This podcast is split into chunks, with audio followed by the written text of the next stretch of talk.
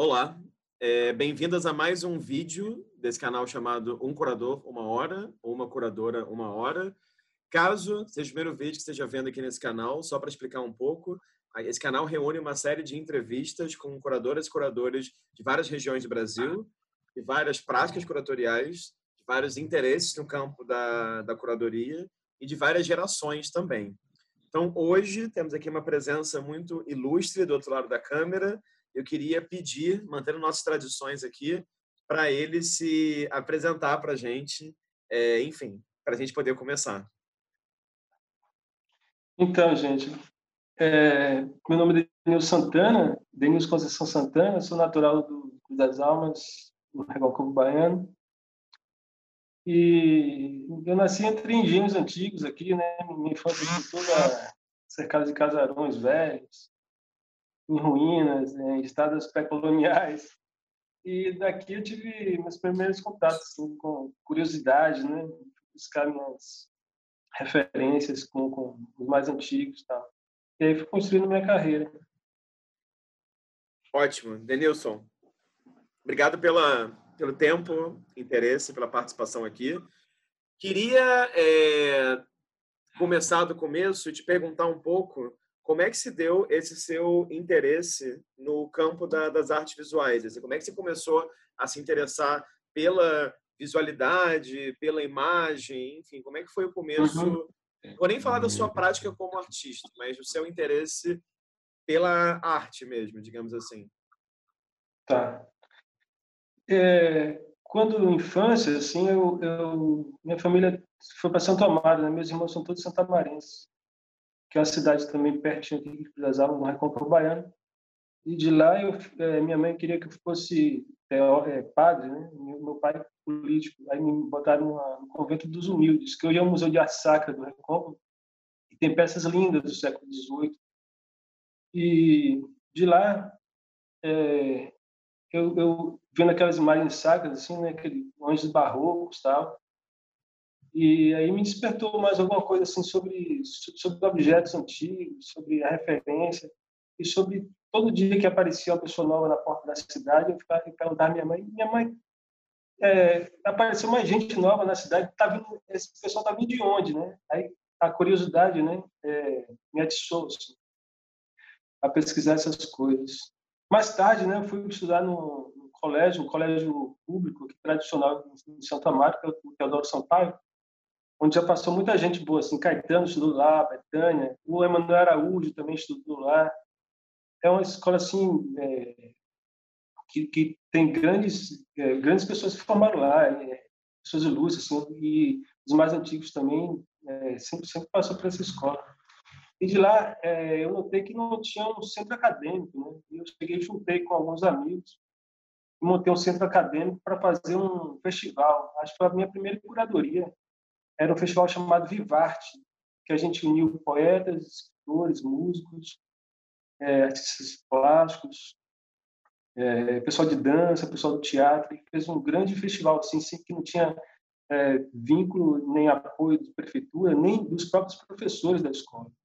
E foi em 1995 isso. E acabou reverberando na cidade inteira. Na época que não tinha teatro, as praças eram muito fechadas. E nesse tempo, essa coisa do faça você mesmo, né? A gente, eu sou de uma, de uma época aqui, de uma, uma, turma de amigos que botava a mão na massa mesmo, as coisas, fazer funcionar a cidade, porque sentia muita falta assim, do, do circuito cultural. E daí, dessa coisa do Vivarte, né, foi que deu a, a, a coisa de, de, de, buscar uma, uma nova maneira né, de, de, de, estar na cidade e fazer com que isso se perpetuasse além do campo educativo tal.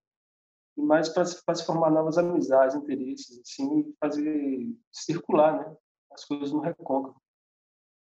Aí, em 96, eu montei uma banda, banda, uma banda de rock experimental chamada Contracultura, aqui em Santo Amaro. A gente abria o show do Caetano, abria o show do, conheci muita gente também nessa época, o Arnaldo Antunes e tal. E daí é, foi na época que a indústria carnavalesca começou a tomar conta, assim, sabe, do, do cenário, começou a dar ordens, né? É, a, toda a verba do governo da Bahia foi direcionada para isso, para a indústria do axé music. e acabou outras áreas foi muito foi engolida nesse, nesse período. Então, é, é, eu já ciente disso, né? Eu falei, caraca, velho, esses caras não vão dar apoio de nada, não adianta bater na porta de pedir a ninguém, não, não, na época ele não tinha edital? Os salões de era artes, a salão, de artes plásticas da Bahia, né? Depois acabou virando salão de artes visuais, mais adiante. E eu sempre fui assim, sabe, de correr atrás das coisas, meio fazer acontecer, porque assim, eu sou nascido e como, ser humano tem que buscar as coisas para mim, para quem está, meus amigos, enfim. Aí eu fui, nessa época eu fui fazer um curso de licenciatura na, em Feira de Santana, na Universidade Estadual de Feira de Santana. Tá. Aí chegando em Feira de Santana, a mesma coisa, falta de circuito cultural, né? As poucas coisas que acontecia, tem a galeria lá do, do Assis, Assis Chateaubriand, acho que isso tem um museu de arte contemporânea lá também bom, tem uma coleção inglesa lá também muito boa também que eu, que eu acabei fazendo alguns trabalhos relacionados a ele. E lá na na época também, isso já foi em 1999, na virada, né, em 2000, quando se a, a Universidade de Feira fez em Santo Amaro um campus avançado e lá construiu a Galeria de Arte Caetano Veloso. Tá. Depois foi a minha primeira individual, fiz na, nessa galeria no ano de 2000. Foi quando eu realmente falei, vou investir em artes visuais e que meu caminho é esse, e bola para frente. Uhum, uhum, uhum. Agora, é... então, então me, responde uma coisa. Já tá tudo bem. Você falou dessa sua relação com a visualidade, falou da banda, falou disso tudo, é, falou dessa relação também de Santo Amaro e de Feira de Santana também. Agora me conta uma coisa, é, como é que foi esse seu processo de graduação em História, né? Assim, ser graduado, então, porque se eu entendi, paralelamente você foi se graduar em História e você foi começar a fazer exposições como artista visual. Então, eu queria que você falasse, assim, um pouco de qual que é a importância da história para você, que acho que depois a gente vai tocar nesse assunto, ah.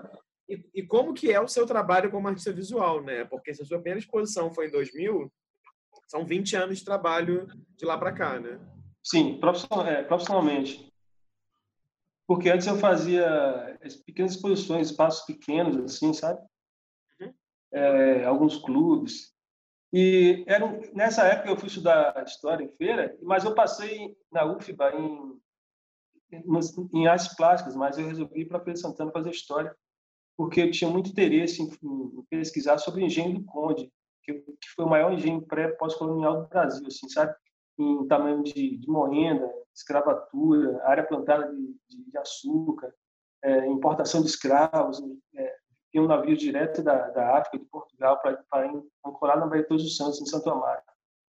E foi, a minha pesquisa foi a partir disso, né? E de lá, era um curso de 11, de quatro anos, eu fiz em 11 anos, porque pegava, achava os professores muito ruins, Aí eu, aí eu ia na biblioteca para pegar, pegar uns livros de, de história para estudar disciplina e pegava dois de poesia e um da disciplina, sempre assim.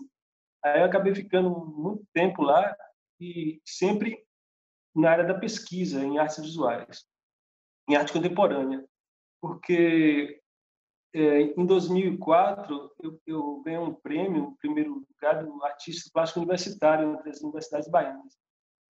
E chamou a atenção também o Juraci Dória, também, que é um professor, também, um cara que está, acho que está na Bienal agora, em São Paulo. Ele me convidou para fazer umas pinturas, fazer parte de uma coleção de arte contemporânea dele. E já, já acabou ah, chamando a atenção, né? porque tinha um espaço também é, abandonado na universidade, que eu, com alguns outros amigos de outros cursos, juntamos e fizemos é, o espaço literário Senzala, onde a gente, à tarde, eu, eu, eu levava as tintas para pintar, para dar curso livre assim, para a população. E foi quando o Museu de Arte Contemporânea também abriu as portas para fazer uma exposição lá no Feira de Santana. Aí eu tinha, tinha a oportunidade de viajar muito né, pelo, pelo sertão, como pesquisador, através da universidade. Eu, eu comecei a viajar para cidades assim, do interior, de Pernambuco, de Maceió, de Sergipe, interior da Bahia, para fazer alguns trabalhos. Em 2003, é, eu dentro da universidade, foi na época que surgiu o CUCA, o CUCA da UNI, Centro Universitário de Cultura e Arte, sabe? Uhum.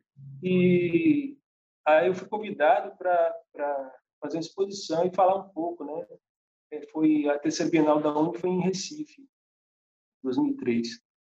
E lá é, gerou uma, uma, certa assim é, é, um certo afeto, né, com o lugar, com, com as pessoas, porque eu, eu, tive uma série de diálogos assim que gerou muito muito muito debate, muita coisa depois com o Paulo Bruschi, é, gerou algumas réplicas, tréplicas e o pessoal sempre aclamando, fazendo aquela agonia. E foi dali que, é, acho que de alguma forma, é, o pessoal começou a dar uma olhada mais, mais sério para mim. Né? Uhum, uhum, uhum.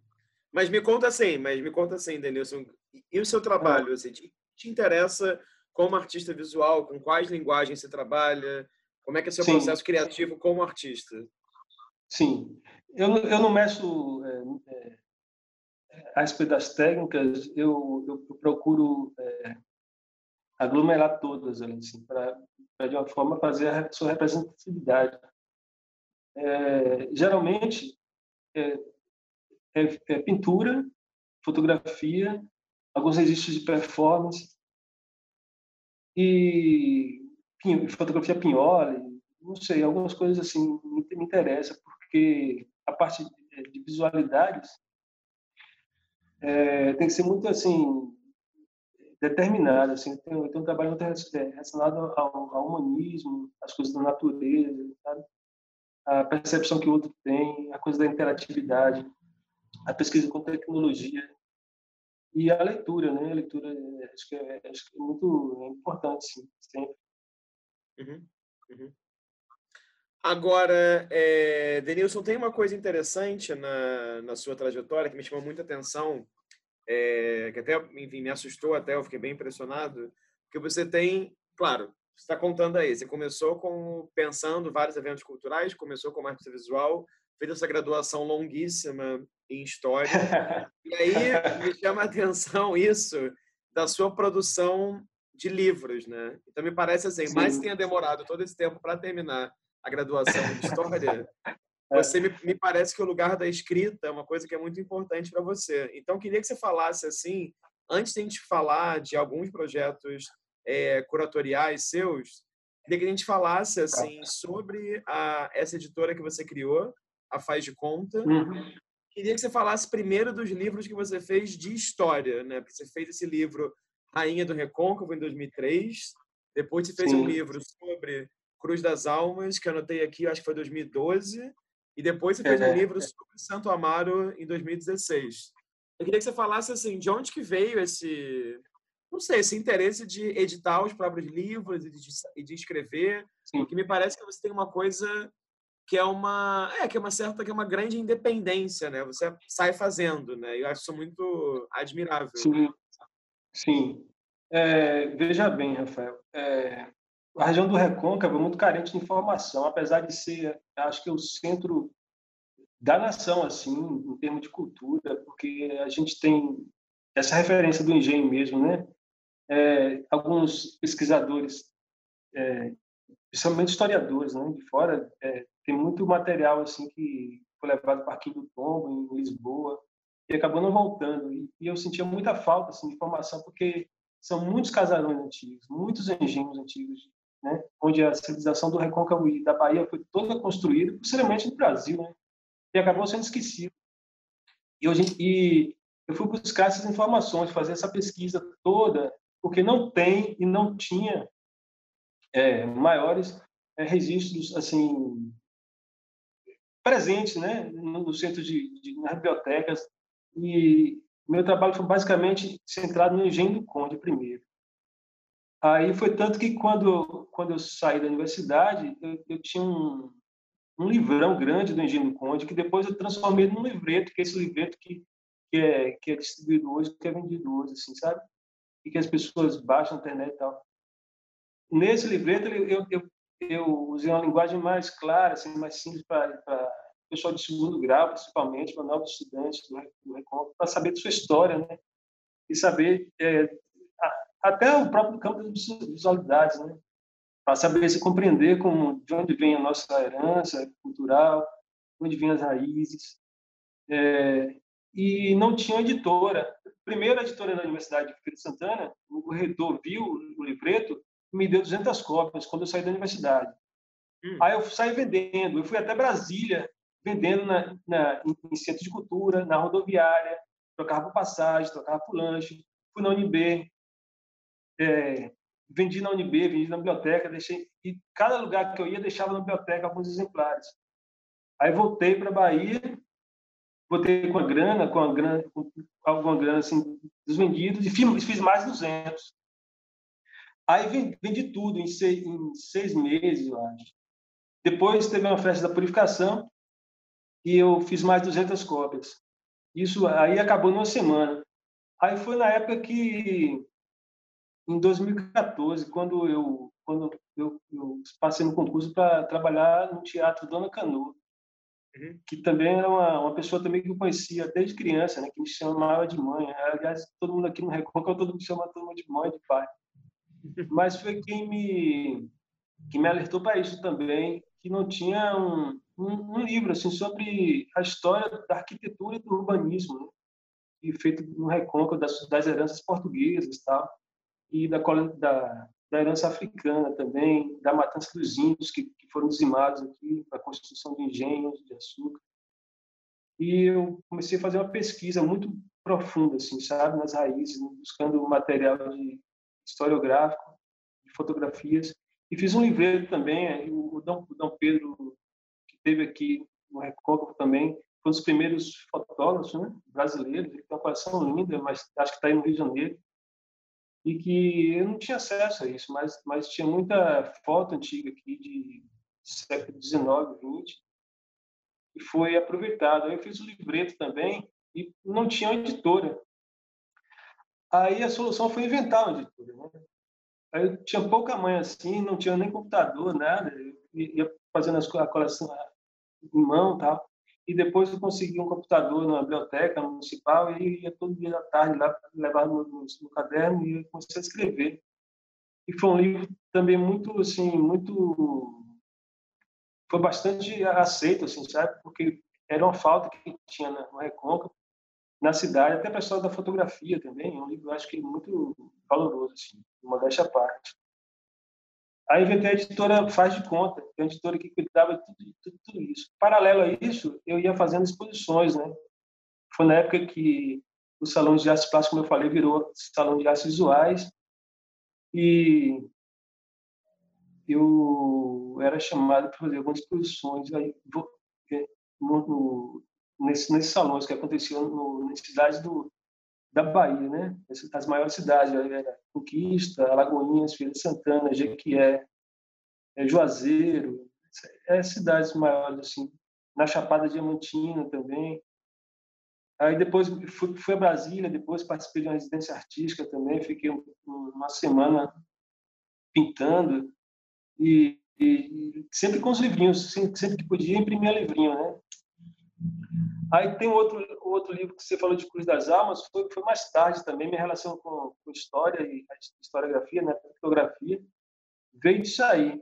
É, Cruz das Almas também é uma cidade mais moderna, assim, tem 150 anos, e faltava também um material que fizesse esse registro. Mas em vez de fazer a partir das fotos, eu resolvi pintar as fotos, né? Ampliava, ampliava as fotografias antigas e fiz um registro da cidade também que é, que é Cruz das Almas, uma cidade pictográfica de século XIX e XX. Uhum. E tudo, tudo em cima da, da editora faz conta, né? Porque eu, eu acho muito, muito, assim, trabalhoso, né? Procurar editora. É, é, é isso que eu estou falando, né, Rafael. É, as cidades, de acordo com a sua com seu desenvolvimento, ele tem acesso né, e facilidade para essas coisas. Tem gente que trabalha mais dentro de, de, de edição, de, de, sabe, de, de escrito, de revisão. E aqui não tem, aqui alguns amigos, é, o pessoas tem um professor que faz a revisão para mim às vezes, mas aí eu tenho que, que, que, editar isso tudo de novo, tenho que digitar, sabe? Tem que ir para gráfica, tem que conversar com os donos de gráfica para poder fazer baixar preço, sabe? Tem que buscar apoio, que quase sempre não vem. Então é coisa assim, batalhadora, mas é divertido, divertido, eu gosto de fazer. claro. Agora, deixa eu fazer uma pergunta. Você não só escreve os livros, escreveu esses livros, mas você também cuidou de todo o processo, por exemplo, de design do livro. E, e aí depois teve essa opção que você tem cópias impressas, mas você também disponibiliza online para qualquer pessoa baixar. É isso? Sim, sim, sim, porque a informação, acho que é, todo mundo precisa de informação para melhorar até na, a vida de quem escreveu isso. Eu acho que o livro físico paga somente o, o do tempo, né, de, de feição. Não sei, eu não sei. É, às, às, vezes, em Santo Amaro, uma vez, eu queria falar uma coisa, é a questão de dar valor às coisas também. Uhum. É, depois que eu saí do trabalho à noite, eu fazia um circuito assim dos barzinhos, sabe? Que dá muito turista em Santa Maria. Santa Maria, Cachoeira, no Reconto, também são férias essas cidades. Aí eu saía vendendo os livrinhos. É, o livrinho custava 10 reais, um livreto. O pessoal da cidade chorava para dar cinco turista via, falava, meu amigo, esse livro é, é história, não sei o quê, dava 50, cara, pagava cinco, cinco, seis vezes mais. É a questão da informação também, sabe? E, e quanto mais informação a gente der para as pessoas, para saber do, do, valor, de onde está pisando, o chão, suas referências, a história da família e tal, eu acho que ajuda até, me ajuda mais a poder, a pesquisa, ela se aprofunda de alguma forma, sabe? É o que eu vou falar mais tarde no, no, no lance da Bienal, sabe? Uhum. De, de, ela ser, de ela ser de, assim, livre, né? De ela ter essa liberdade de, de, de tudo. Antes de falar das curadorias, eu ia te perguntar dos outros livros que você organizou que são sobre arte, ah, né? Tá. Porque esse chamou muito a atenção. Tem esse livro chamado Sobre Arte, de 2009. Tem ah, esse sim. Arte Contemporânea no século XXI, o primeiro decênio, sim. se não me engano. Sim tem esse outro que é Curadoria e Docência no Ensino Superior de 2018. Então, eu queria te perguntar assim, de onde veio essa ideia também de não ficar preso a escrever uhum. sobre o seu local, né, que sim, é a região sim. e escrever sim. sobre arte de forma ampla. Eu falo isso por quê? Porque esse livro, Arte Contemporânea no Século XXI, de 2010, tem a coisa que é muito bacana, que você não fala de nenhuma forma só de artistas do Recôncavo, só de pessoas da Bahia, ou mesmo só pessoas Não. do Nordeste. Vai pegando pessoas assim de todos os lados. Então eu queria entender por que essas três publicações e como é que você foi selecionar os artistas para esse livro sobre arte contemporânea no século XXI. Então, esse arte contemporânea no século XXI foi das minhas viagens, das minhas exposições eu comecei a trocar arte, a comprar, a ganhar de amigos, sabe? E quando eu me vi em 2000, 2010, 2008 por aí, eu tinha um monte de uma coleção grande em casa de pintura, de fotografia, de muita coisa. Aí eu falei, caraca, isso dá um livro, cara, sobre a história do, do nosso no nosso momento, assim, sabe? Fazer um, um livreto, porque a gente tem história do, do, Renascimento, tem história do Barroco, história do Tatatá, mas não tem do, do contemporâneo agora, né? Do, desse, desse presente próximo.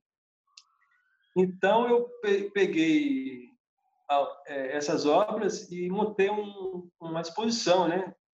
Uma, tipo uma exposição aqui na galeria do Galeno da Belira, em Cruz das Almas, na Casa de Cultura, e chamou a atenção e eu não tinha como imprimir ele. Depois que eu consegui uma grana e fiz a impressão dos livretos, e aí sim ele saiu comigo. Mas é um livro eu acho bom também, e ele tem uma ele tem uma informações assim boas, porque justamente isso pega artistas portugueses, né? E, e brasileiros, né? Tem Alexandre de Pinho também que participou da exposição, uma outra exposição minha, que foi entre Fábio e Ludens. E foi isso, foi, foi parte desse processo, sabe? E muitas obras vieram de, de projetos curatoriais, sabe? Outro livro é, sobre arte, né? É, História, Filosofia e procedimentos, procedimentos Artísticos. Esse livreto também foi escrito durante o período que eu estava na universidade e que eu pesquisava muito e era ligado ao, ao núcleo de estudos da contemporaneidade, no departamento de filosofia e, e, e ciências humanas. Lá ele, ele, não ganhava nada também, sabe? Mas eu tinha um computador eu, que me ajudava a, a, a, a, fazer os trabalhos de pesquisa e deixar arquivado tudo isso, sabe? Eu tinha acesso ao livro lá na, no departamento.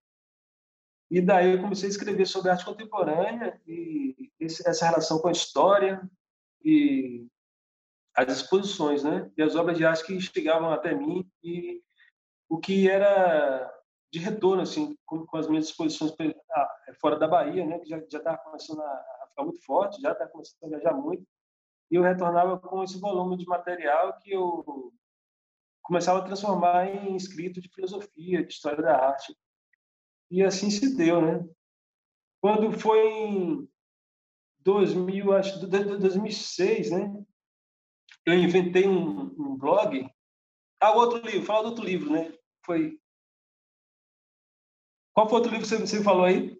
O Curadoria e Docência no Ensino Superior. Ah, Curadoria. Ah, o, o, o Docência no Ensino Superior já, já é mais novo. Foi um trabalho de, de, de pesquisa assim, para conclusão de curso. Aí eu fiz um trabalho assim de, de coletar informação sobre história da curadoria, curadoria presente, e é um livro mais didático, né? Uhum. para docentes também. Né? Essa curiosidade, Rafael, é, eu, eu havia sido selecionado para o Salão de Artes Visuais da Bahia, o primeiro Salão de Artes Visuais da Bahia, que eu, eu passei com um projeto de, fui indicado com um projeto de curadoria que chamava Intuito.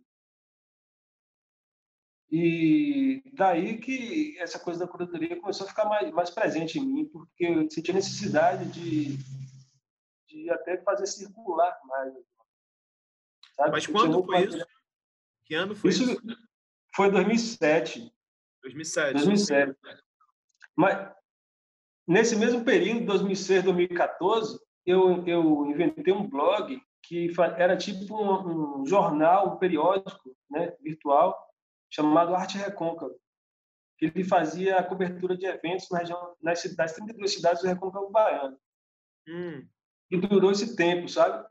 E aí sim, é, é, nessa época não existia a Universidade Federal do Recôncavo Baiano, que hoje tem um, os cursos de artes visuais, de cinema, essas coisas. Não existia. E o, e o blog ajudou muito na difusão de artistas, sabe?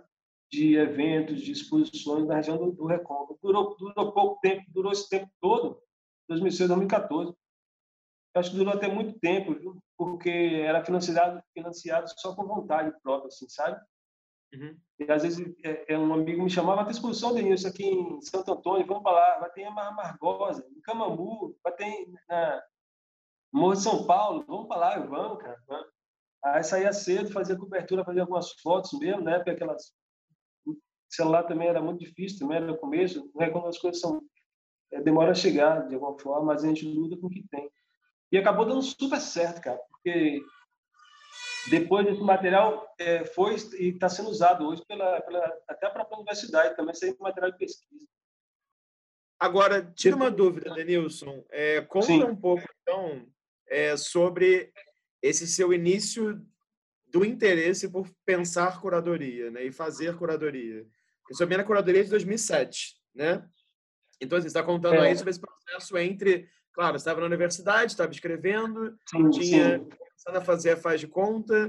É, tem seus livros de poesia também, que a gente não falou aqui, mas também tem uma produção como poeta, tem vários livros, na verdade. É, é. Ou seja, a escrita para você é uma coisa recorrente, né? Não à toa tinha esse blog também, é escrita, é fotografia, é isso que chama atenção, é um pouco de tudo, né? Então, em que sim, momento, em que situação você pensou assim, não, eu acho que eu quero organizar uma exposição, eu quero começar a fazer curadoria? Então, foi quando justamente o Salão de Artes Visuais me deu esse, essa indicação, né, com essa exposição. Aí eu não parei. Em 2007, é, no Dia da Internacional das Mulheres, eu montei uma exposição também chamada Dedo de Moça, era Mulheres na Arte Contemporânea. Eu montei na galeria do aqui em Cruz das Almas, galeria do Galeno da Velírio, que é o nome de um poeta, e tinha artistas de, de Portugal, de, de oito estados do Brasil, do Rio, do Grande do Sul, Bahia, Pernambuco. tem muita gente boa nessa, nessa exposição, cara. Tem muita gente boa. Assim, para falar, eu tô, eu assistindo material aqui, mas é, é, é um catálogo bonito de se ver do, do Dedo de Moça. Depois, em 2008, eu montei a casa, que era artistas portugueses e brasileiros. Aí a gente tinha Suzana Bravo, tinha Alexandra de Pinho. Aí montei na Universidade de Feira. Uhum. Depois, em 2009, eu montei um projeto também que, assim, que era, que era totalmente de vontade de fazer, né? Era uma, era uma exposição semanais que eu fiz. Era chamava Artitude. Aí eu fui até a, eu, eu fui na UFRJ, na UDESC, em, Florianópolis, e na, na de Goiás. Sabe, durante um mês, assim, eu fiz, eu fiz esse circuito, assim, sabe? Uma semana em cada lugar. Foi, foi divertido isso, cara, porque eu fui conhecendo as pessoas e os artistas me hospedavam, acabava, acabava ficando uma semana e querendo ficar mais, mas não dava, porque já estava marcado na, na, na, faculdade adiante, aí tinha que sair correndo para pegar ônibus, é um negócio, sabe, negócio de fazer de vontade mesmo, de conhecer gente e fazer circular as ideias. Uhum, uhum. Aí depois, em 2010, na, aqui em Cruz das Almas, na UFRB, já instalada como uma universidade de, do Recôncavo Federal, assim, com cursos de artes e tal. Aí eu montei uma exposição chamada, chamada Entre Fábia e Ludens. E aí já, já tinha mais tecnologia, já tinha vídeo, já tinha é, coisas assim como stencil, é, fotografias assim maiores, sabe, pinturas grandes. Aí já a coisa começou a ficar séria. Aí, aí, aí eu, vi, eu já vi que não tinha mais volta, cara. Já vi, não tinha mais volta. Aí depois teve o, o Cruz das Almas, que, que, que, eu falei, não foi? O projeto Cruz das Almas na cidade, que era o pictográfico da cidade. Aí foi nesse período que eu comecei a foi quando eu fui para Santo Amaro. É, eu, tive essa ideia de montar a Bienal do Sertão. Uhum. Mas olha só, calma aí, segura aí. Antes de falar da Bienal do tá. Sertão, deixa eu fazer uma pergunta. Queria te ah. perguntar sobre todos esses projetos que você falou, desde 2007, Salão Nacional, até esse último, em 2010, antes da Bienal do Sertão, é, enfim, 2010, 2011, antes da Bienal do Sertão começar a, a existir, Queria só que você contasse um pouco assim, como é que era, como é que é ou como é que foi nesse momento o seu processo de concepção das exposições, porque são exposições com temas que me parecem bem diferentes e tem uma outra coisa que me chama a atenção, que é e... o fato de que você tem artistas de vários lugares do Brasil. Então, assim, como é que você pesquisava esses artistas? Você conheceu eles nas suas exposições ou você olhava sim. na internet? Como é que era isso? Conta pra sim, gente. Sim. De tudo um pouco, de tudo um pouco. Alguns eu conheço, outros eu não conheço ainda. É, alguns são virtuais e outros são amigos assim de, de longa data. Assim.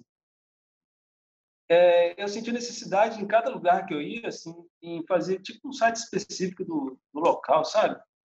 É, eu sou muito ligado assim à, à, herança cultural do lugar e algumas obras sentiam falta de visibilidade, sabe?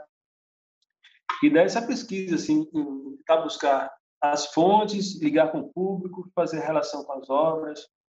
E eu trabalho em pesquisa sempre, sempre, sempre tá, tá, tá vendo onde estão as coisas, onde que melhor forma ela pode ser mostrada, qual a reverberação disso, é, qual a forma de a gente perpetuar, de montar um acervo assim no campo visual, né? É, a parte teórica também é muito importante também para poder servir de material histórico e é isso, cara, é isso. Quando eu, quando eu pensei, isso, isso é, concomitante com os meus livros de poesia também que eu fazia, né? Porque a palavra está muito ligada a isso. E se você pegar os livros de poesia também, eles são tem temas bastante diversos, assim, que vai de história, vai de relações pessoais, vai de, de canções, sabe? Resumos de, de música eles são assim é, bastante curiosos também, né? E servem também para poder ampliar esse lance da de, de faça faça você mesmo, né? Do lance punk, de, ser protagonista da sua própria história, tentar buscar afetos escondidos, tentar relacionar com a coisa do futuro, né? Buscar o pajazismo para dentro de si, assim, e tentar explorar isso ao máximo. Uhum. São muitas questões, assim. Eu, eu, eu tenho para mim que o lance do estudo sempre tem, tem, que estar presente, sabe? Independente do, do local, independente da, da obra mostrada, independente do artista a, a, ser convocado, independente da conversa que a gente tenha. É, vai muito também do espaço onde é. Acho que o espaço é primordial, assim. O, o lance da, da, da, ligação que a gente tem institucional ou fora dele, é a busca por privilégios, né? Sempre fala dos privilégios dos curadores e tal. Mas a gente é, tem que botar a mão na massa, né? Essa semana eu estava assistindo ali uma menina falar, acho que foi a Juliana, botar a mão na massa mesmo, cara, porque é a gente que está ali na, na, frente e, de alguma forma, é, a gente é, é, é, muito responsável pelo que deve fazer. Uhum. Agora, por que que essa exposição que você fez na Federal do Recôncavo, você acha que foi ali você sentiu que a coisa estava ficando séria? Me explica um pouco mais, assim. E qual que era o tema da exposição também? Conta um pouquinho mais. Era entre Fábio e Ludens porque falava sobre a relação do local, né, sobre a, a ludicidade que, que, existe, a história que existe na, no Recôncavo, né, de ser um, um local assim exótico, né, e a, sua, a, a, relação que tem com a história, né, a história de, de depois é, do pós-colonial, né, que existe na cidade, depois que a cidade foi foi liberta assim dos portugueses tal depois da matança dos índios ter que se formar uma escola nesse local onde foram mortas pessoas tal. e as obras as obras eram obras grandes como eu falei né tinha já a mistura de é, fotografia e vídeo que eu não eu não mexia muito não gostava muito de vídeo eu achava muito um negócio muito, muito doido assim para poder mexer porque é, tem a lance, o lance prático também sabe sabe é, se você tem um, material bom, e a gente não tinha estrutura, a FEB estava inaugurando, não tinha estrutura de salas, foi feito num, num local aberto, assim, com, tipo um container, sabe? E tive que me adaptar a isso, sabe? Tive que até que retirar algumas obras e diminuir por causa do espaço também, né? Então, aí eu tive que fazer as pesquisas no, na, na, questão da área, a questão do público que ia, que, que era um público aberto, diverso, de pesquisadores de, da área de botânica, de, de ciências é, naturais. Então, é, é uma coisa que já comecei a, a, a, ficar mais profissional, porque eu tinha que pensar para esse público né, e fazer com que essa coisa é, criasse raízes, sabe? Tanto para a curiosidade de se buscar novos trabalhos, de fazer novas pesquisas nessa área, tanto para mim quanto para quem ia lá assistir, né? para as crianças, sabe? Para os estudantes novos, para as pessoas leigas, né? principalmente que olhavam que, que nunca tinham visto, não tinha não tem acesso a, a artes visuais, a galeria, não tem acesso a, a, a livros, sabe? Bibliotecas são carentes. E eu ficava sempre insistindo, porque acho que o campo das artes é muito amplo para a criatividade, buscar novas experiências, para buscar, enfim, uma infinidade de coisas. que acho, é, acho que é, é, é, o, é o legal de tudo isso. Ótimo, não, maravilha. Aí sim, aí vamos, vamos chegar, a gente vai falar sim. aqui agora um tempo considerável, que é a Bienal do Sertão. Eu queria que você falasse essas experiências antes para a gente ter esse momento sim. e entender como é que foi a concepção. Então, conta para a gente agora como é que foi essa, de onde saiu essa ideia de criar a, a Bienal do Sertão? Pois bem, rapaz, eu a Bienal é de 2012. Uhum. A primeira foi em 2013.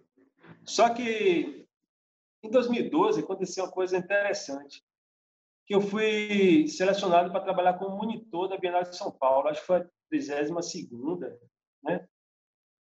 Aí tudo bem, era para ir em dezembro coisa assim.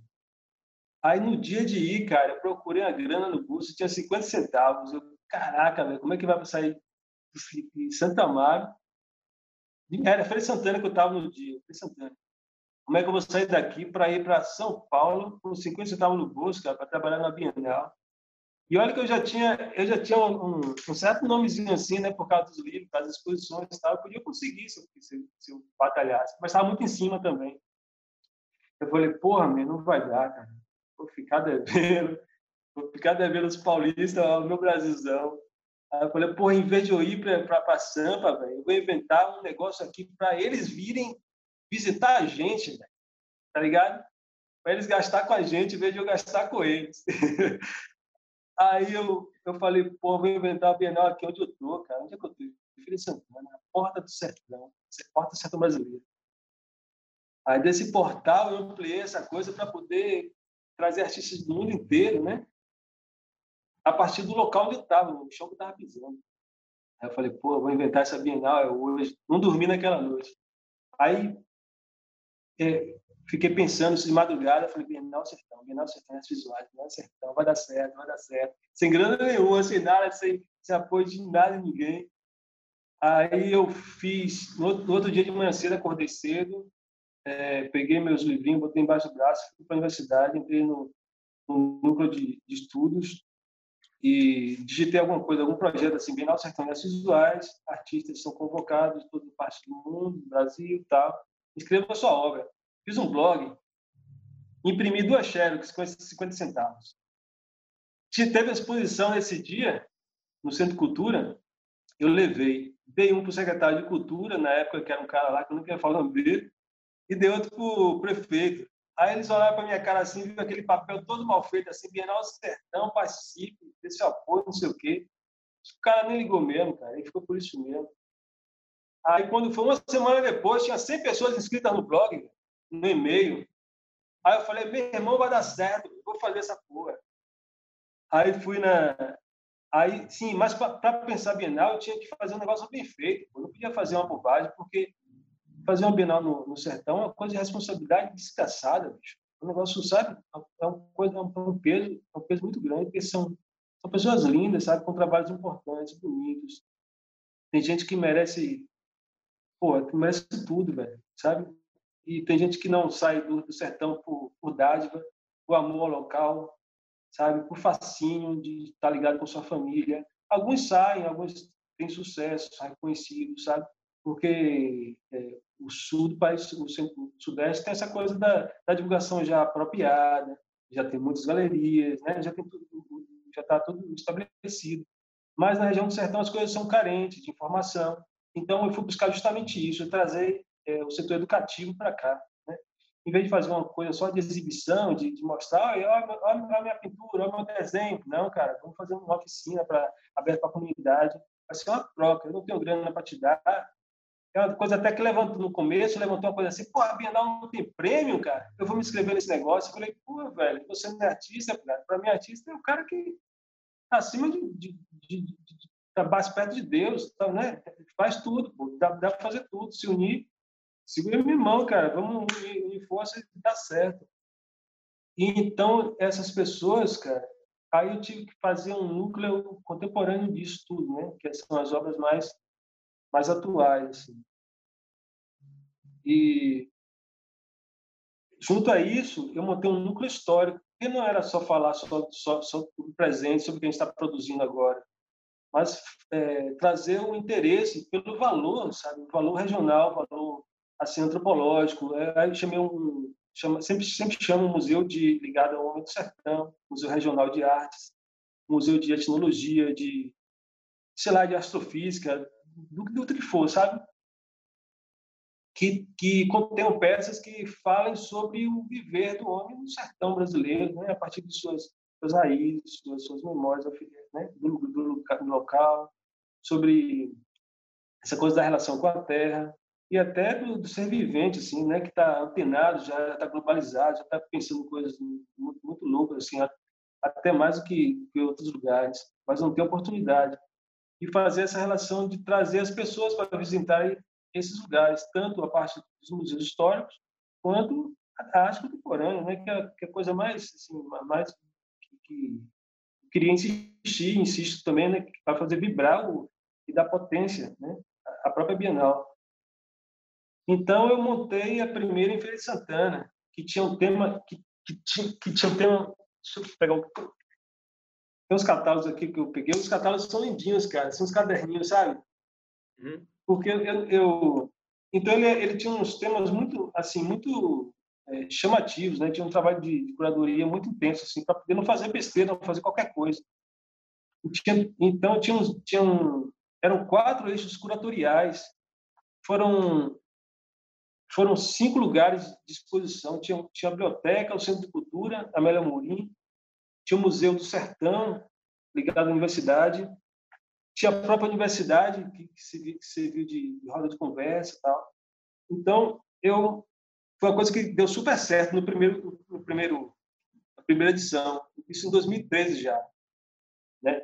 E eu tive a sorte de selecionar as pessoas corretas assim. Nessa nessa edição é, é, começou essa coisa de trazer duas, duas pessoas de fora do país. Aí eu, eu tive trabalho da Itália de um, de um de um menino, não lembro, não, não vou lembrar os nomes, eu, eu, peço perdão meus artistas, mas eu não enfim.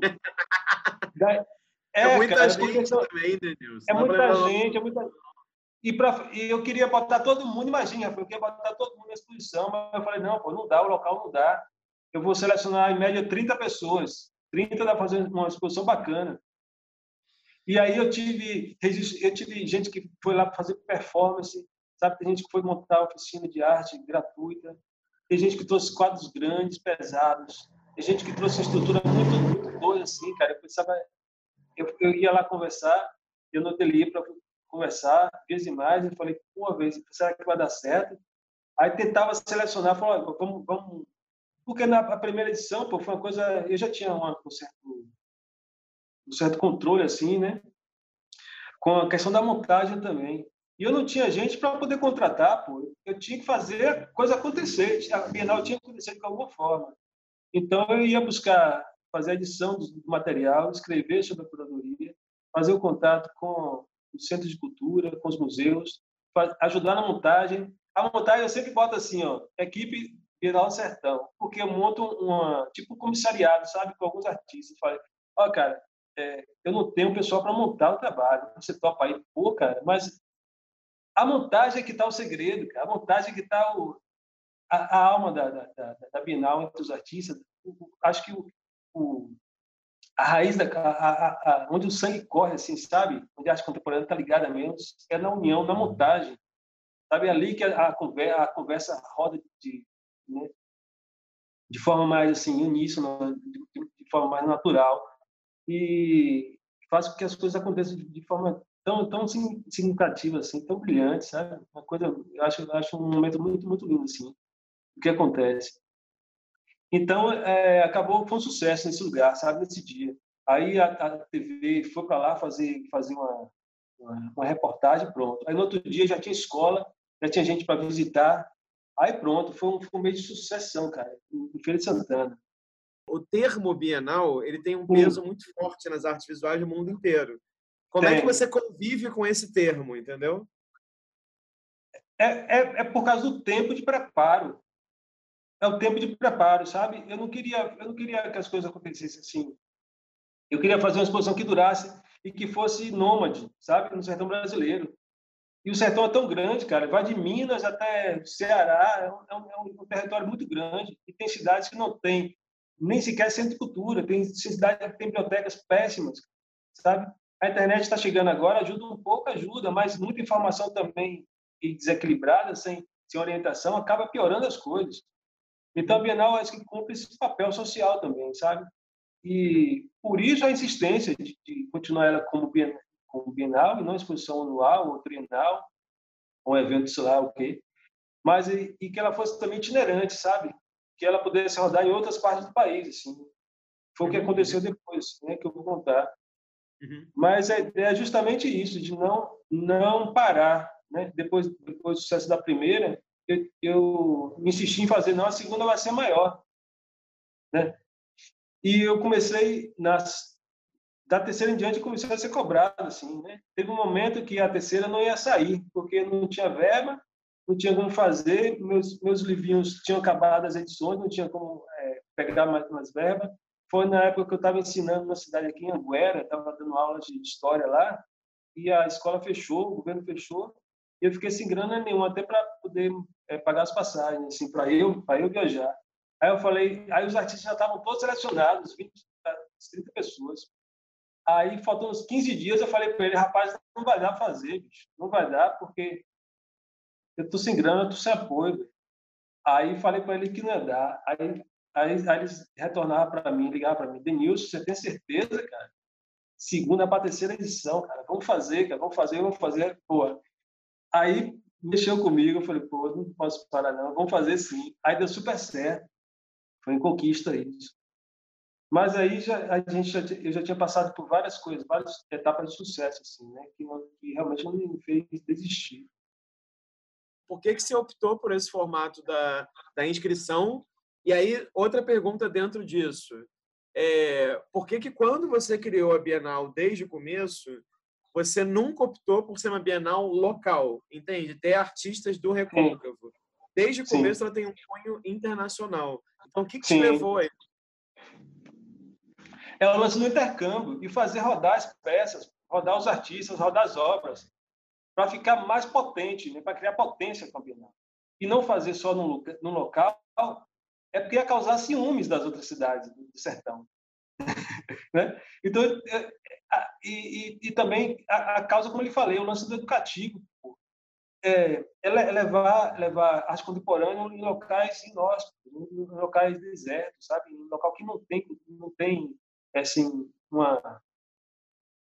Não, não tem, assim, um, um circuito né, fechado, assim, aberto né, de, de, de circulação de obras.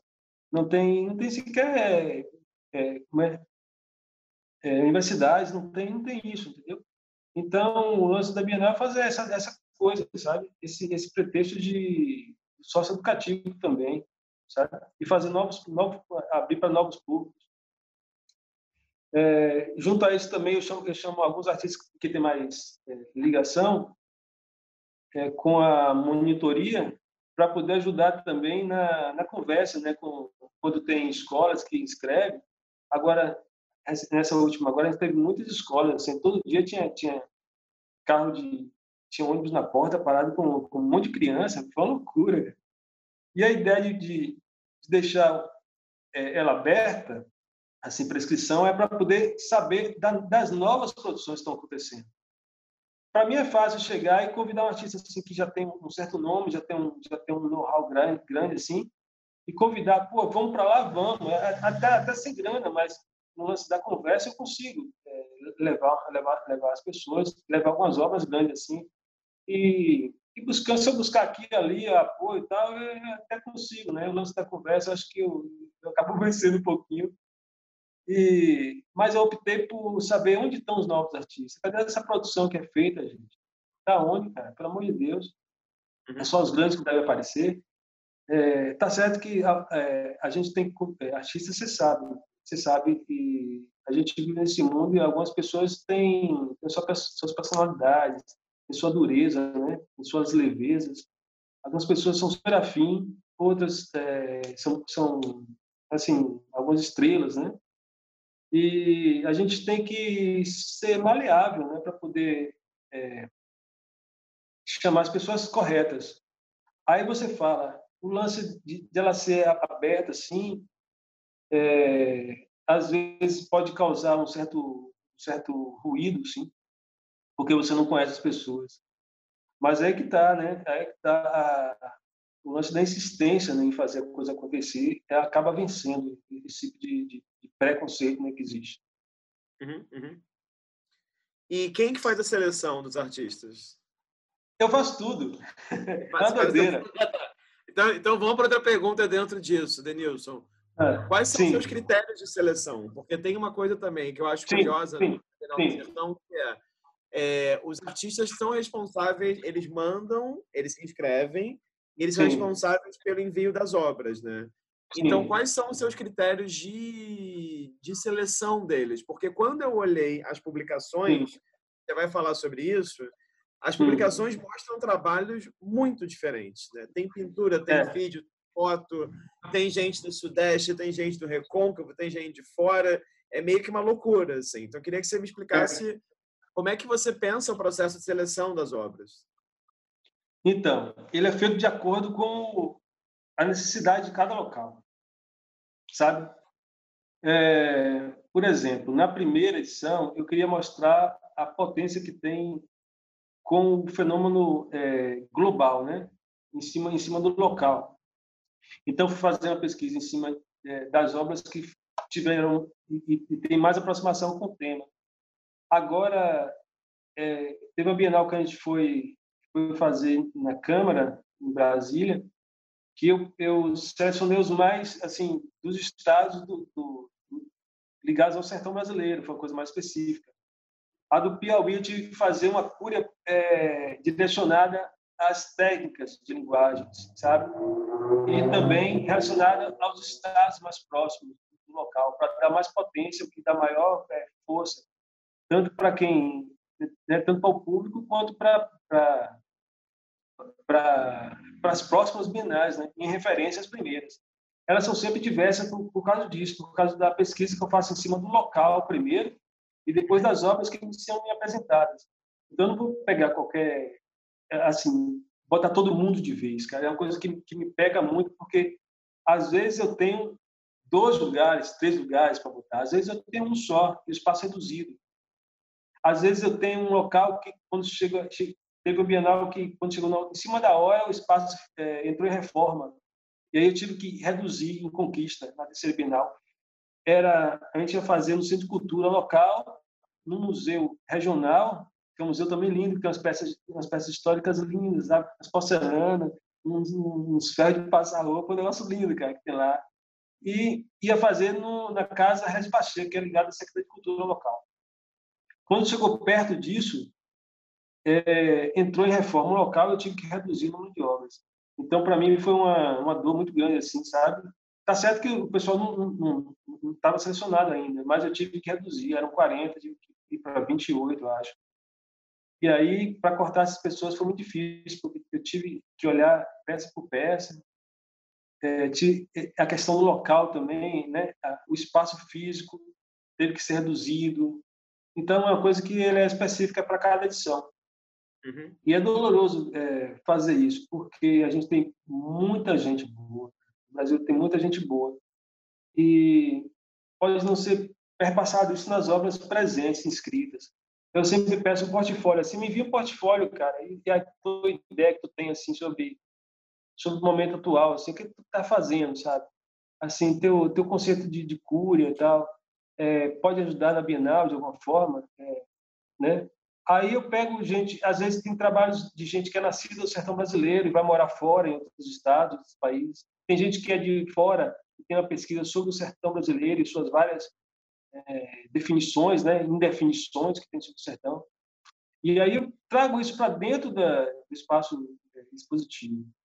A segunda, Rafael, foi o seguinte, cara, ó, eu havia passado para trabalhar como coordenador do Teatro Dona Canoa, em Santo Amaro, né?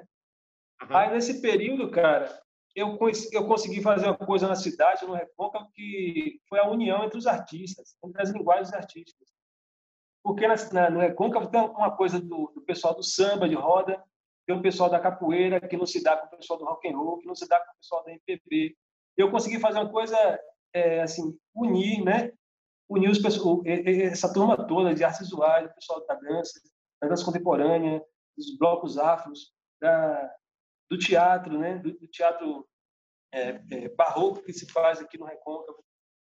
E os, e os artistas, que, essa parte que não tem é, visibilidade nem tem espaço expositivo.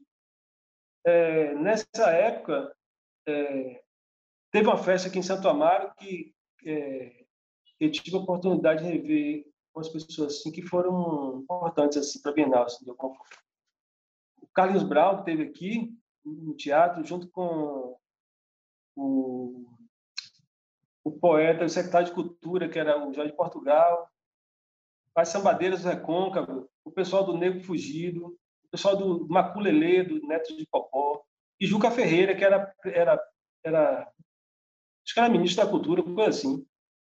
Aí eu falei, caraca, velho, vou falar com esse cara aí. Véio. Aí eles me falaram, vai lá, fala com ele. Eu falei, Juca, eu preciso falar com você. E durante, acho que menos de um minuto, cara, eu falei para ele, Juca vai ter uma Bienal em, em, Petrolina e Juazeiro, a segunda Bienal, que foi uma coisa também muito louca que eu inventei assim de fazer, que eu queria unir duas cidades, dois estados assim, ao mesmo tempo de fazer uma Bienal, sabe, paralela assim, um negócio, sei lá, era, era uma coisa nova assim, importante também. Ele falou assim, pô, é, passe, passe o telefone ali pro meu secretário, depois eu te ligo. Pô, passou uma semana, o cara não ligou, velho. Porra, é essa? O cara me esqueceu mesmo. É melhor eu juntar meu dinheiro no bolso para poder a segunda Bienal ir para frente. Aí ele me ligou, cara. Ele me ligou na outra semana e falou: Denilson, o, o ministro viu seu, seu projeto, achou importante. Você está precisando de quê? Aí eu falei: meu irmão, eu preciso dos catálogos porque até, até então eu não tinha, eu não tinha um material historiográfico, sabe? Eu não tinha um material para distribuir nas escolas do sertão brasileiro, principalmente. Aí ele me arranjou uma grana e eu falei, olha, eu, é, mande esse negócio para gráfica e vamos imprimir isso tudo.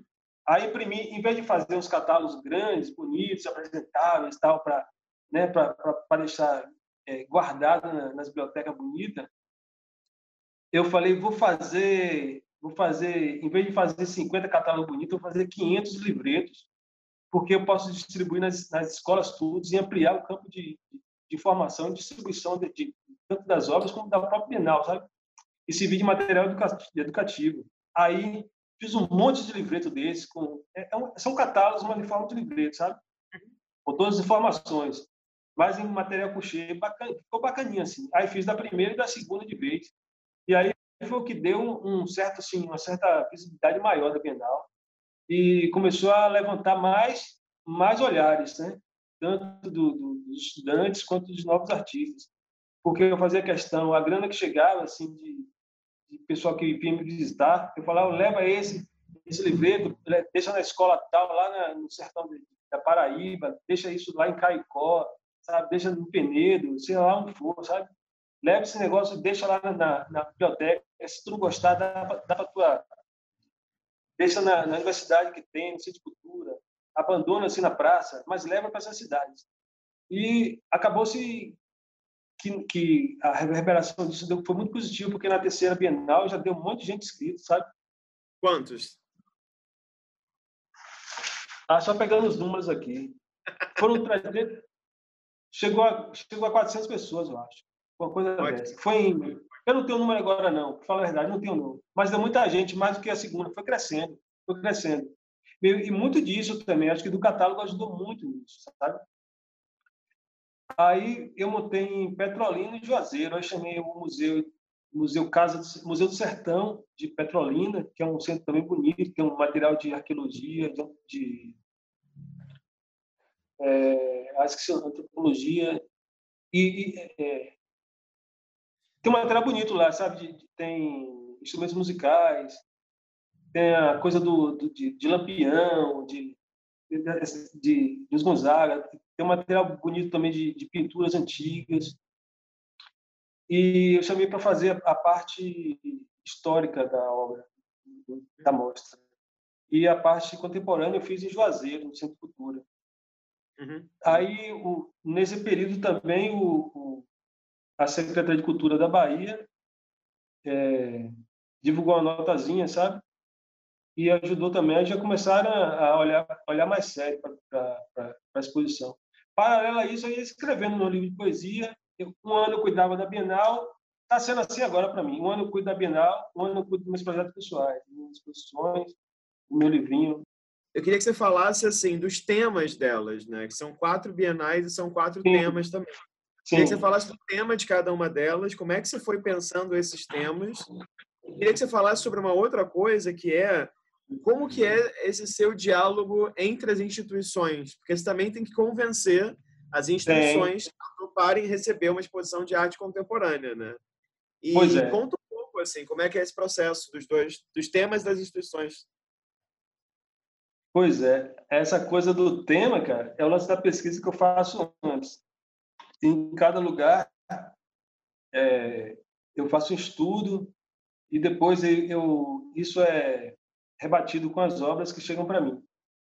Então, eu tenho que fazer um equilíbrio entre o, lugar, espaço positivo, as coisas que estão acontecendo no momento interferem muito, para até chegar num tema e chegar numa coisa que seja proveitosa que seja e que possa durar dois anos, porque na próxima, para não ficar desgastado o tema, entendeu?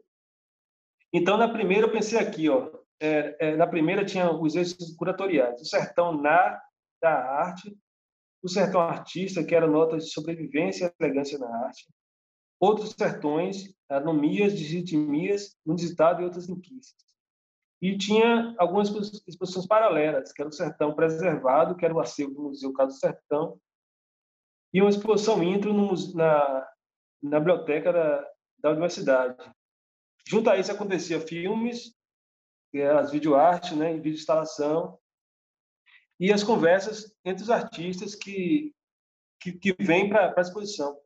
É, uma coisa também, eu quero conseguir uma grana, um apoio para poder fazer, para poder trazer todo mundo, para participar da moda, sabe? Pagar os artistas para vir. É uma coisa que eu, eu, eu sou muito assim de fazer as coisas acontecerem e sou pouco administrador, assim, sou pouco jurista, né? Para poder chegar no Ministério da Cultura, eu quero a minha parte porque porque eu sou merecedor, eu sou brasileiro, estou fazendo uma coisa para o desenvolvimento do meu país, tenho direito e cadê?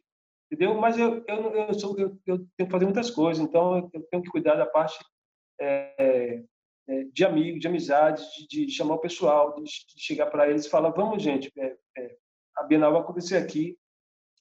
E evitar essas, essas brigas tolas, entendeu? Então, eu prefiro fazer as coisas acontecerem de forma mais, mais, assim, mais amigável, né? Eu vou dizer assim.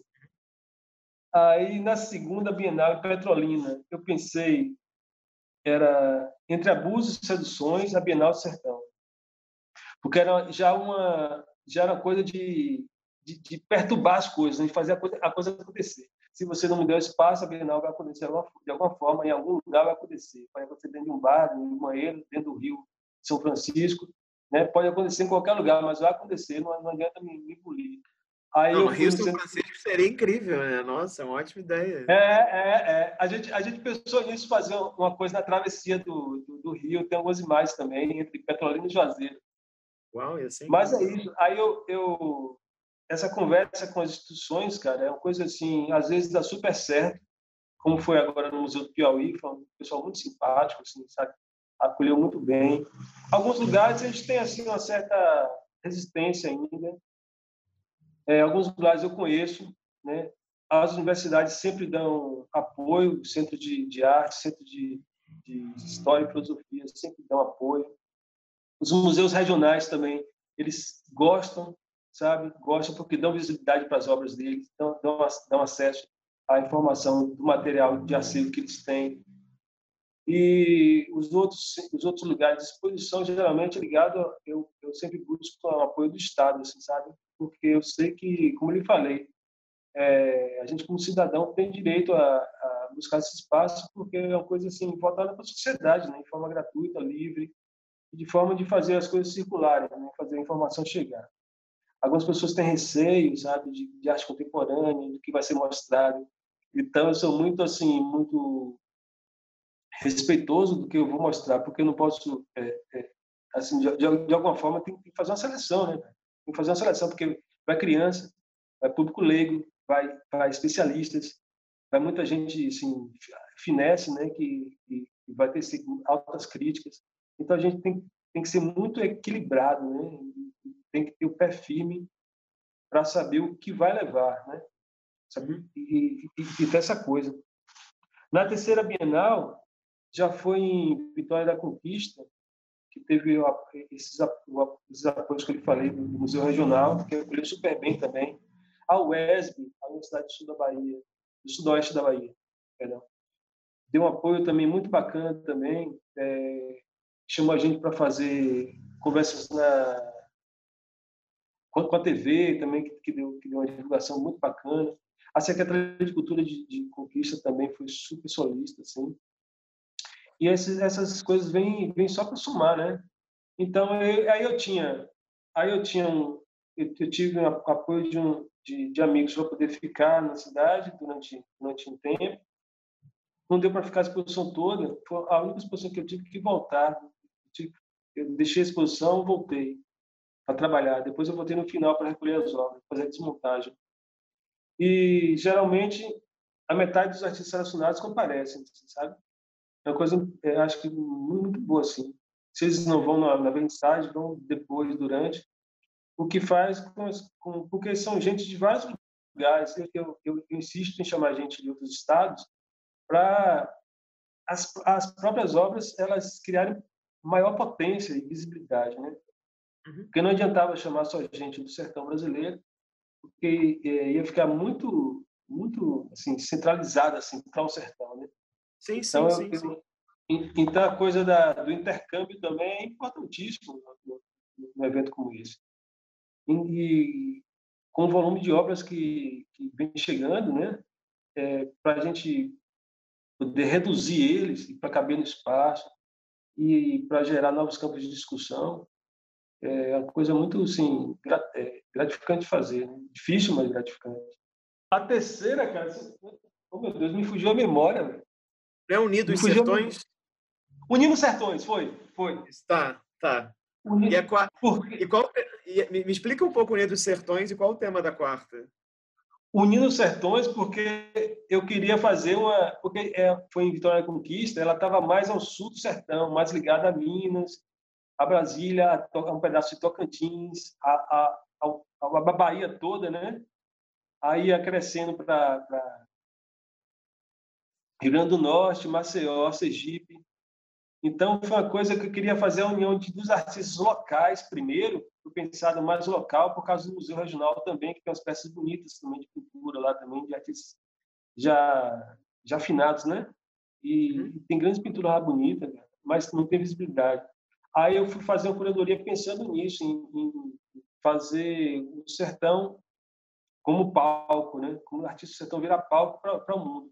Mas disso eu tive a, a como, chama a, o momento de chamar as pessoas, não deixar de chamar é, artistas de outros estados. E daí é, ela acabou chamando a atenção da, da Câmara de da, da Galeria de Arte da Câmara dos Deputados em Brasília. Aí a gente foi selecionado no digital e foi montar isso em 2018 na Câmara 18 na, na, na Galeria 10, né, da Câmara. E lá é, eu tive que também reduzir algumas obras por causa do espaço. A galeria, é, apesar de ser muito bonita, luxuosa, assim, né? Tem ar-condicionado, que não é todo lugar que a gente tem, tem um carpetezinho, tem a publicação muito bacana que eles fazem, tem a equipe de montagem também, que ajudou bastante, sabe? A divulgação também é boa. Mas é isso, isso, mas com a, a, essa mostra itinerante em Brasília, fez com que ela criasse, assim, ampliasse o campo de visão. Né? Acho que ela criou um pouco de, de, de novos olhares, assim, né? em cima da Bienal que estava fazendo. Porque a gente tem, é, o nome Bienal, como, como você falou, está muito ligado à Bienal São Paulo, né? que, é, que é a Bienal Mãe, né? que eu chamo do Brasil, e outras. Recentemente a gente fez um, uma conversa, uma live entre as Bienais do Brasil também, que foi uma conversa muito bacana, assim, produtiva, porque até então não se tinha feito, então eu pensei em, unir esse pessoal para poder dar, dar novos valores assim para uma exposição que é montada assim com, com, com, amor, assim com afeto muito grande assim e uhum. é pensada de forma assim muito incisiva, né?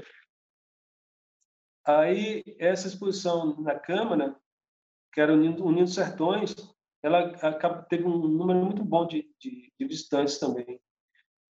O que peca, é, o que pecou na, exposição foi porque a câmera ela fica no espaço assim muito, como vou dizer, ela tem pouco acesso assim para público de público infantil, infantil, né? Porque em alguns lugares a gente recebe muitas, muitas crianças, cara. E, e eu adoro isso quando vem quando vem a, garotada, quando vem escola de primeiro, segundo grau, é uma delícia, porque o pessoal fala, fala bonito, tio, o que é isso? Aí chama o menino, me mostra que essa pintura é o quê? Isso aqui é um, isso aqui é um desenho, isso aqui é o quê? Aí é a forma de a gente também mostrar novas, novas técnicas, sabe? Tudo isso relacionado com, com, com as poéticas de cada, de cada trabalho, porque a gente tem trabalho lindo, assim, tem que atrás daquilo, é uma poética incrível, assim, sabe? Você for, se você for pesquisar assim, os trabalhos da, da, da, Bienal, tem cada coisa assim, muito bacana assim, a respeito do sertão, do sertão eu, do sertão território, do sertão geográfico, do sertão enfim, interiorano, né, interestelar, sabe? É essa, essa coisa. E o tema da, da quarta Bienal foi qual? Da, da quarta Bienal foi é, Sertão, Livre Sertão. Esse, essa Bienal foi pensada, é, ela ia acontecer em dois espaços. Na galeria do Mercado Velho, que é um centro de, de arte contemporânea, uma galeria é, bastante confortável que tem lá no centro de, de, de Teresina. Uhum. E ele recebe residências também de amigo nosso, né? né? O pessoal que faz um, tá um trabalho Ed do Google. E está fazendo um trabalho bacana lá de residência artística também, está trazendo gente de fora também para poder fazer circular as obras. E o Museu do Piauí deu super assim importância a gente, assim, sabe? Deu, deu um apoio muito bacana. A Secretaria de Cultura do Estado também é, viu que era bom trabalho, bancou os catálogos da, da, da... É isso que, é isso que eu estou falando. Quando, quando, a gente é, bota as coisas para funcionarem, é, não liga, não liga para o que está acontecendo e, e, busca o trabalho, elas acontecem de forma orgânica e super natural. Assim. Uhum. Então, a, o, o secretário de Cultura deu, deu apoio assim, na, na relação das obras. Os outros trabalhos eu consegui que os artistas enviassem, sabe? Eu, eu consegui ficar alguns dias na cidade. Aí eu, eu preferi ficar um mês inteiro, né, acompanhar. Eu tenho que estar lá, né? Tenho que estar lá. E foi assim muito muito bom de fazer porque deu muita criança. Todo dia tinha dois, três anos de, de, de crianças assim, na porta para poder ver, ver, ver, a Bienal. Uhum. E, e sempre divulgando, né? Pô, leva esse livro para tua cidade, cara. Vinha gente do interior de, de, Piauí, de cidades que não tinha que, que poucas informações, né? Aí dava, dava os livretos para a criança, a menina disse, pô, pô meu tio, você, para o ano eu estou na Bienal, pô, vou trazer minha pintura para mostrar aí, eu falei, pô, traga. É uma coisa também para ser pensada, né?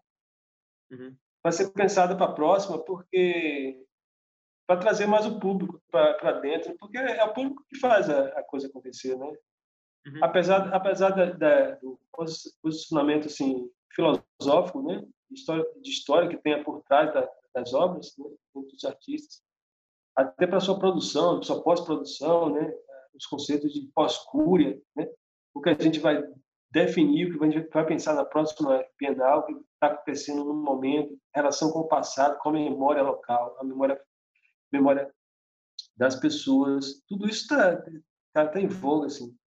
E tentar, ao máximo, assim, é, é, fazer uma seleção mais assim, voltada para trabalhos atuais, né?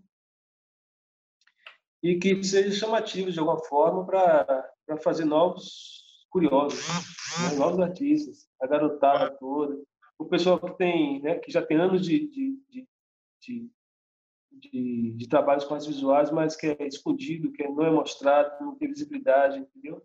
A gente tem grandes artistas na região do sertão, cara. São grandes. Tem, tem muita gente que não sai, que prefere não sair, como, como eu falei.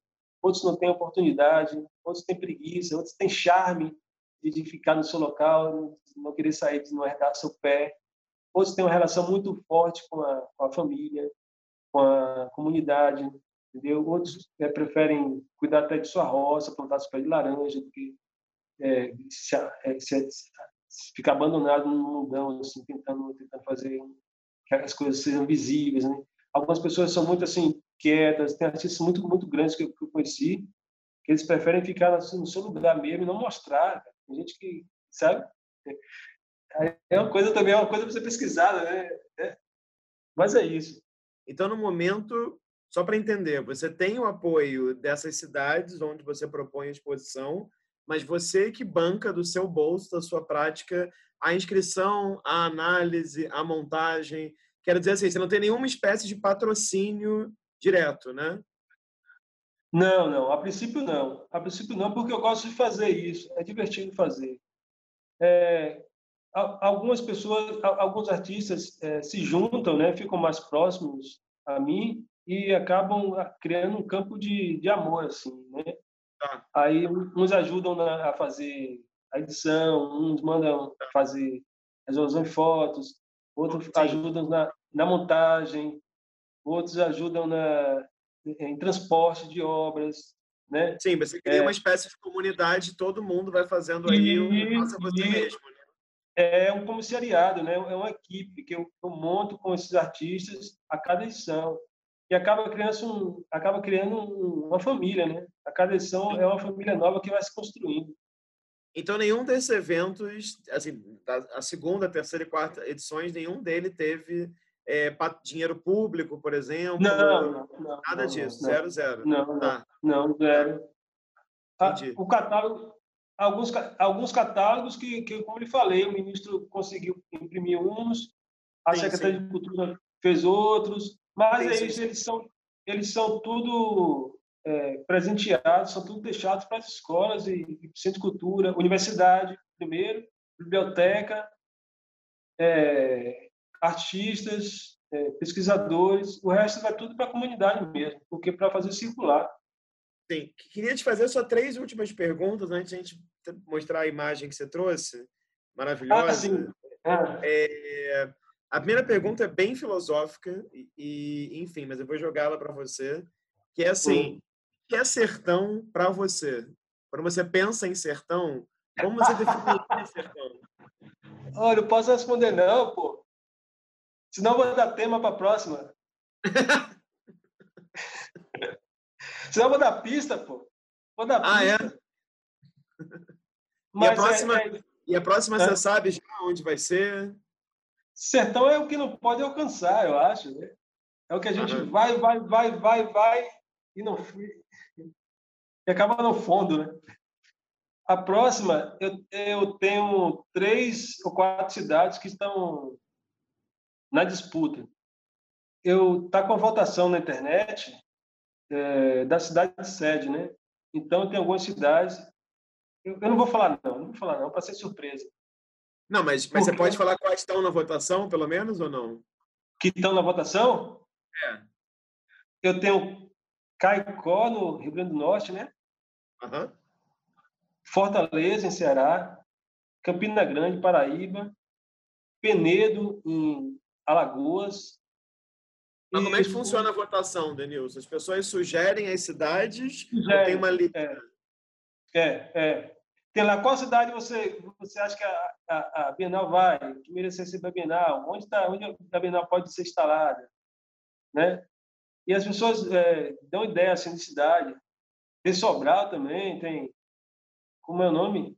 Ô, oh, rapaz, esqueci. São, tem, tem um monte de cidade, tem um monte de gente. Claro, são centenas de Salvador, cidades. até fora, até fora do sertão brasileiro. Um, um, eu quero montar na Áustria, no, em, em, Porto Alegre, é, pô, em, em Anápolis. Quer dizer, quer Olha, dizer, tá fugindo. É, tá Anápolis fugindo, ia ser incrível. Anápolis pô, ia ser incrível. É, é, quem sabe a gente monta uma, uma itinerante lá, né?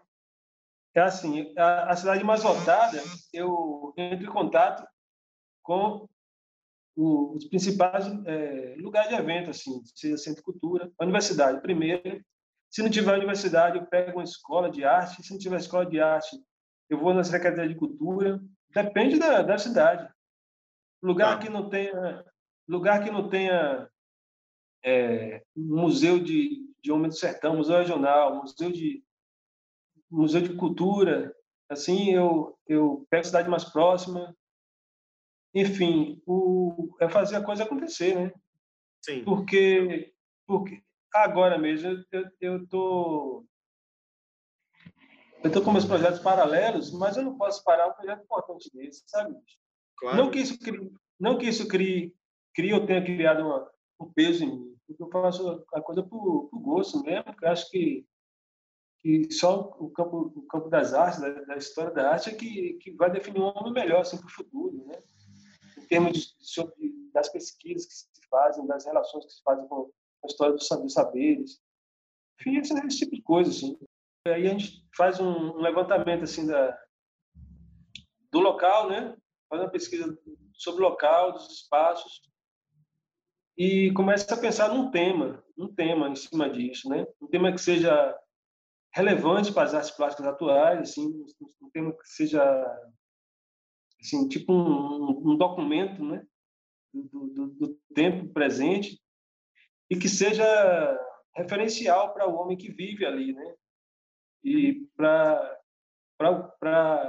de como isso vai ser visto posteriormente e de que possa durar, né, até a próxima exposição, para que seja é, possíveis de, de, novos, novas averiguações, assim, sabe? Novas possibilidades de se fazer artes visuais, assim, de pensar a produção, a criação, pensar a relação do intercâmbio. No ano passado, é... o MAN de São Paulo, o Museu de Arte Moderna de São Paulo, organizou Sim. mais uma edição do Panorama da Arte Brasileira. É... E o tema do Panorama da Arte Brasileira foi Sertão. Imagino que você tenha acompanhado Sim. isso pela internet. Sim. E eu achei muito curioso você contar agora como que a sua ideia da Bienal do Sertão veio da sua impossibilidade de ir à Bienal de São Paulo. é. Eu queria te perguntar assim, como é que você, o que que você sente, o que que você acha de uma exposição que acontece em São Paulo e tem o ponto de partida como o Sertão, que é onde você vive, onde você atua e onde você também tem um evento que é uma Bienal. Ou seja, não sei se você viu fotos da exposição, mas enfim, o que você acha dessa dessa outra maneira de lidar com a ideia de sertão. Sim, é isso que eu ia falar. É, é um, é um, são novos, é, novos e antigos é, respostas que tem ao, ao, nome sertão, né? A maneira de pensar o local, tanto assim no campo da humanidades, né? no campo da, das artes visuais.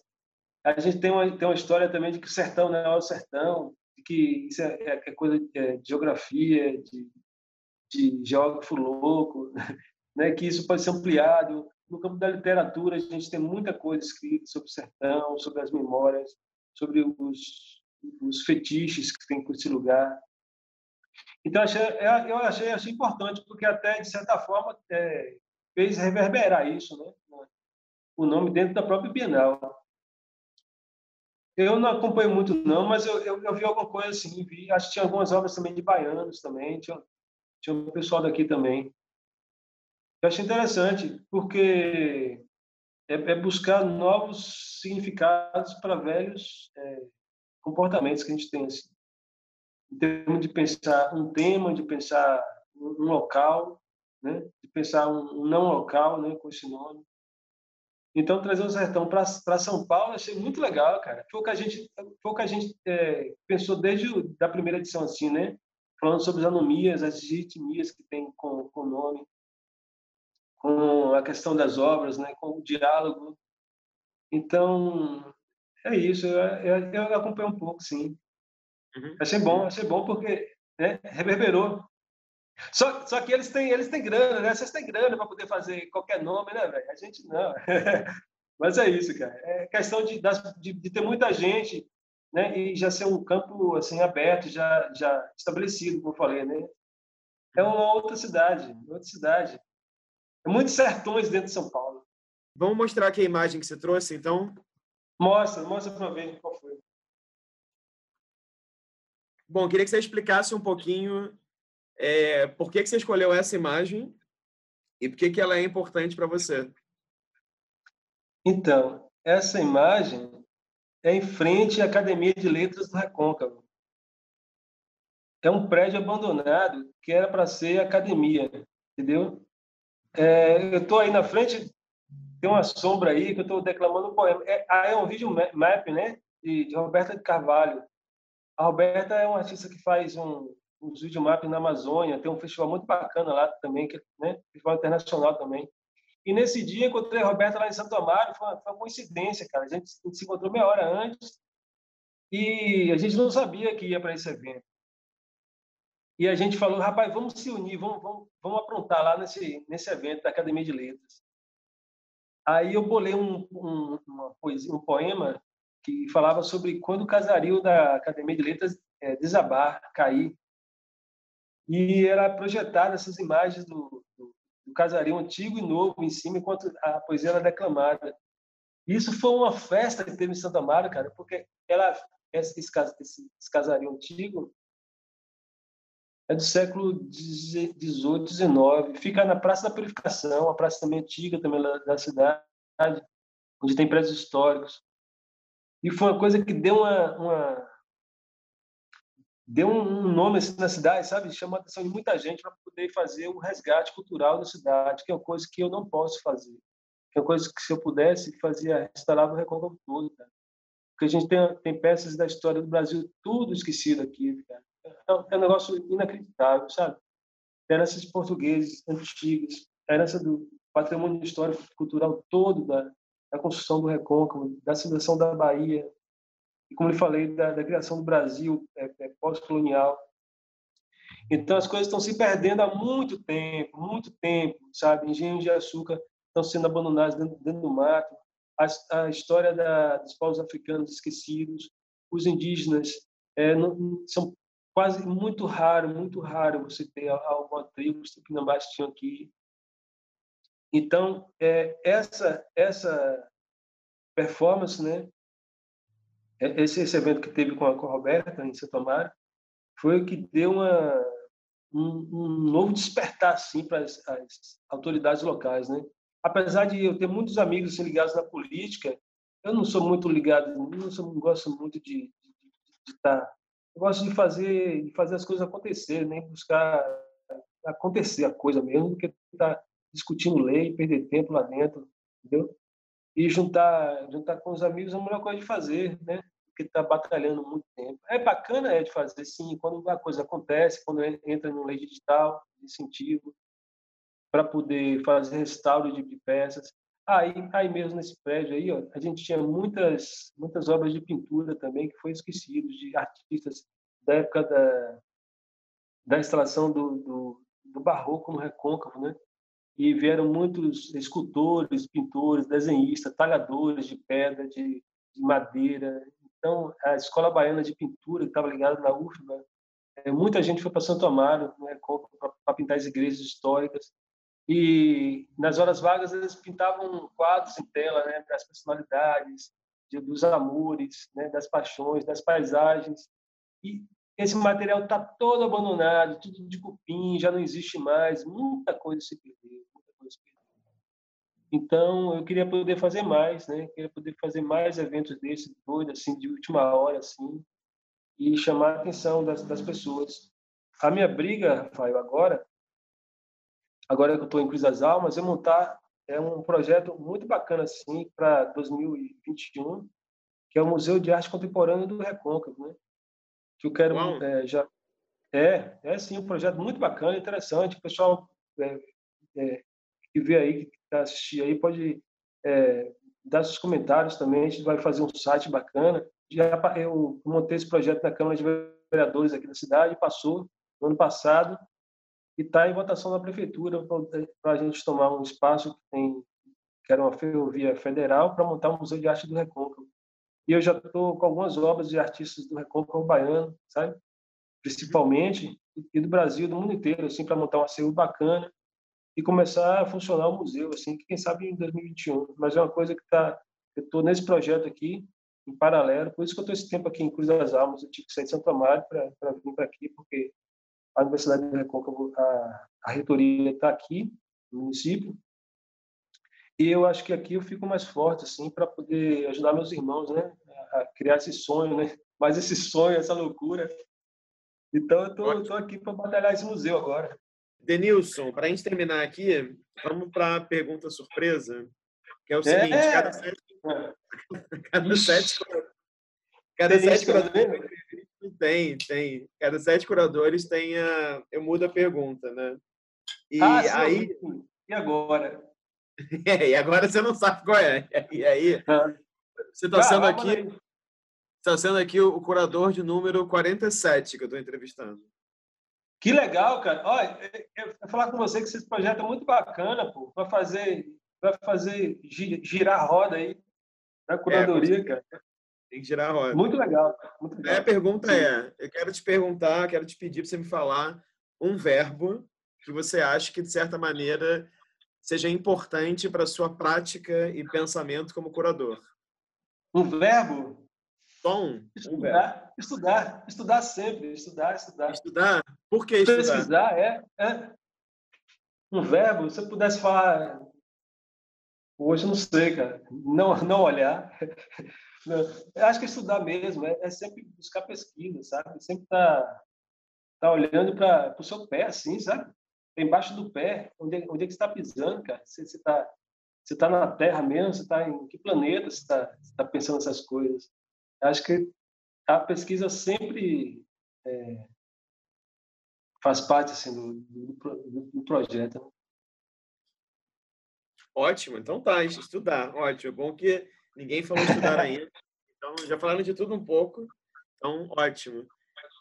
Denilson, eu agradeço o seu tempo, disponibilidade e interesse. Foi ótimo conversar contigo, foi ótimo aprender que mais sobre sua trajetória antes da Bienal do Sertão, sua relação aí com a história, como artista, com essa sua paixão também, né, muito clara, não só pelo recôncavo, mas também pela ideia de guardar, cuidar, proteger, pensar, criar relações também, mostrar, respeitar o trabalho dos outros. Então, realmente é muito bacana e acho que é muito inspirador tudo que você tem feito com a Bienal do Sertão, porque já são quatro edições, você segue aí fazendo é, de maneira muito, muito independente. A gente nem falou sobre isso, né? Mas estava conversando antes como que você faz, enfim, pensa a montagem, seleciona os artistas, enfim, é um processo é. que é colaborativo também, mas que vem muito do seu desejo. Então, é só desejar que a Bienal do Sertão seja longa e outros projetos também, seu lado poeta, seus vários lados sigam aí Oba. ativo. É. E, enfim, só para te agradecer e expressar admiração também pela sua trajetória. Pô, cara, que é isso, cara. Eu gosto muito de você, do que você faz. Obrigado, cara. Obrigado mesmo. Maravilha. Então, para quem assistiu até aqui, essa foi uma entrevista com Denilson Santana, que nesse momento mora em Cruz das Almas, na Bahia, no Recôncavo Baiano. Então, caso seja a primeira entrevista que você viu nesse canal, foi o convite de você clicar outras entrevistas com outros curadores e curadoras. E é isso. Obrigado pela presença virtual e até uma próxima.